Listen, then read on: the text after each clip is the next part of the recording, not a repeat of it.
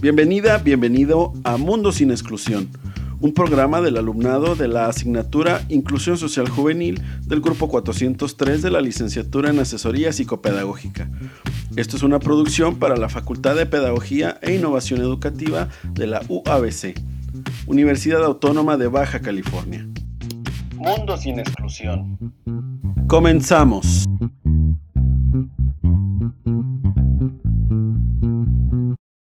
Hola, ¿qué tal? Sean todos bienvenidos a Mundo sin Exclusión. Gracias por escucharnos. Mi nombre es María y en esta ocasión me encuentro acompañada por José Alberto Pacheco. Reciban un saludo de mi parte. En el programa de hoy hablaremos de la violencia contra las mujeres jóvenes. Esperemos sea de tu interés y agrado. Iniciamos. Iniciamos. Muy bien, en el programa de hoy hablaremos sobre la violencia en contra de las mujeres jóvenes, como ya dijimos anteriormente. Mm, bueno, esto ya que este ha sido un tema recurrente a lo largo de los últimos años. Sabemos que esto ha ocurrido desde siempre, pero no se le daba la importancia que se le da actualmente.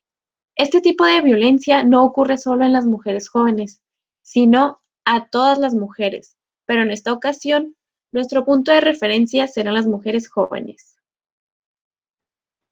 Así es, María. Como bien mencionas, el tema de la violencia de las mujeres tiene una larga historia a lo largo de la humanidad y actualmente es un problema que repercute fuertemente en las entrañas de la sociedad. Y es que a escala mundial, el 35% de las mujeres ha experimentado alguna vez violencia física o sexual por parte de una pareja íntima o violencia sexual perpetrada por una persona distinta de su pareja, dígase familiares, amigos o cualquier otra persona distante a ese vínculo. Realmente es increíble que esto suceda a un gran porcentaje de las mujeres jóvenes. Y aún más increíble que sea algo con lo que se tenga que vivir día a día. Pero, por otra parte, las Naciones Unidas definen la violencia contra las mujeres como, como todo acto de violencia de género que resulte o pueda tener como resultado un daño físico, sexual o psicológico para la mujer. Inclusive las amenazas de tales actos, la coacción o la privación arbitraria de la libertad, tanto si se producen en la vida pública como en la privada. Por lo visto, sean cuales sean las causas del maltrato hacia la mujer, parecería que buscan un mismo objetivo, degradar el autoestima de la mujer con el fin de que el agresor aumente su grado de poder y control sobre ella. Y junto con esto, es importante mencionar que aproximadamente 15 millones de niñas adolescentes de 15 a 19 años de edad han experimentado algún tipo de violencia por su género, dejándonos esto en claro que las jóvenes son el grupo con mayor riesgo de verse afectadas. Esto es realmente preocupante porque aún es una edad muy corta para saber cómo actuar en esta clase de situaciones y hace que nos preguntemos hacia dónde nos lleva esto y qué puede suceder si no se resuelve, ya que a lo largo de los años se ha presentado se han presentado, perdón, estas situaciones y hemos visto cómo ha evolucionado y va afectando cada vez más a las jóvenes. Mm, desde el crecimiento del miedo a hacer cosas de la vida cotidiana y encontrarse en alguna de estas posiciones de violencia. Así es. Como bien mencionas, todos estos factores de violencia crecen y van afectando progresivamente todas las dimensiones de la mujer. Por ejemplo, cuando hay violencia constante en el trato hacia una persona, en este caso la mujer, es posible que ella, em, al estar siendo sometida a este trato tan injusto, adopte actitudes pasivas, por miedo, obviamente, y para evitar nuevas agresiones. Además, la experiencia del maltrato no se queda solo ahí, sino que genera afecciones de alto nivel a largo, a largo plazo, como ansiedad, alteraciones psicosomáticas, depresión y dificultad en las relaciones personales. Incluso algunos autores señalan que una mujer maltratada puede llegar a sufrir el trastorno de estrés postraumático. Realmente son bastantes los efectos que puede causar. Y tomando en cuenta todo esto, es increíble que aún existan ciertos prejuicios al escuchar a una, a una de ellas levantar la voz y decir que sufrió algún, algún tipo de violencia. Lo primero que viene a la mente es que ella se lo buscó y buscan eh, justificar el porqué de que esto sucediera, pero la mayor parte del tiempo es dirigido a minimizar o desacreditar a la persona que se atrevió a contar. Esto por ideas que se tienen desde tiempo atrás, en los cuales no se, no se creía o se pensaba que, que sucediera. Wow, me parece muy importante esto que mencionas.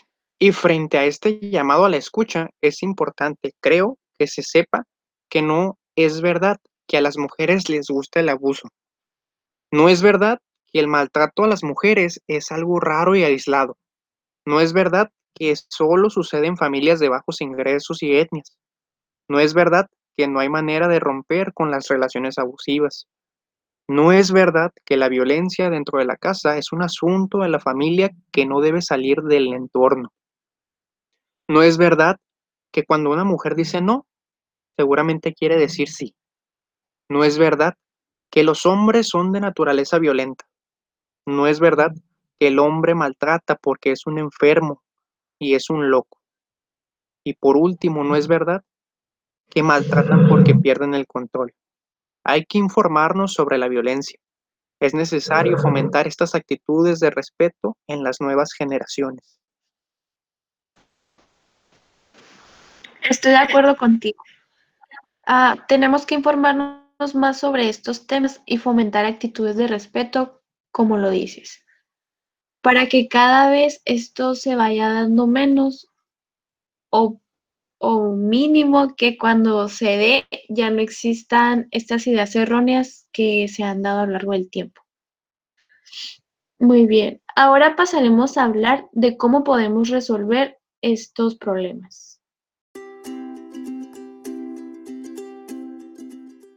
Ahora que ya hemos visto lo que es la violencia contra las mujeres jóvenes, entre otras cosas, es momento de mencionar algunas posibles soluciones a esta clase de problemas? Mm, yo pienso que podríamos iniciar eh, educando a los niños y niñas desde pequeños en una cultura centrada en la resolución pacífica de, conflictos y desarrollar una autoestima equilibrada.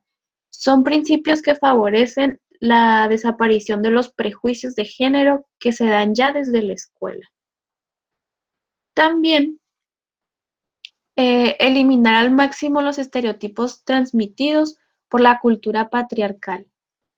Eh, por lo tanto, enseñar a ser enseñarlos a ser personas en lugar de enseñar a ser hombre o, o enseñarlos a ser mujeres.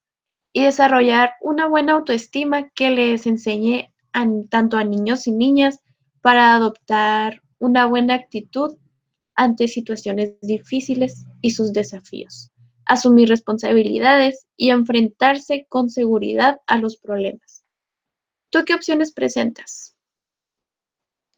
Bueno, mm, yo considero que se debería enseñar cómo aprender a reconocer cuando se está viviendo una situación de maltrato, ya que en las ocasiones de en las ocasiones, perdón, la violencia se ha normalizado tanto que los individuos no conocen otro patrón de conducta más que ese. También considero importante recordarle a quienes nos escuchan que ninguna mujer debe permanecer en una relación, sea en el ámbito que sea, en la que no se sienta respetada como persona ni se le reconozca como igual. Asimismo, hago un, llamado a la conciencia de aquellas mujeres que viven el maltrato a acudir a centros de atención a la mujer, como lo son CABIM, InMujer, CNDH o incluso el DIF. Y ya, de una manera más comunitaria, creo que como sociedad es importante invertir en la igualdad entre los géneros y el empoderamiento de la mujer, mejorando la economía de ellas, de manera que se les remunere justamente su trabajo, su preparación y su esfuerzo. Con esto llegamos al final de nuestra emisión, esperando que haya parecido interesante el programa. Esperemos sigas escuchando el resto de los episodios de este podcast que quienes lo integramos, el grupo de inclusión social y juvenil, hemos preparado para visibilizar las problemáticas de las y los jóvenes de México y el mundo. Gracias por escucharnos. Espero sigas al pendiente de lo que vendrá. Hasta la próxima.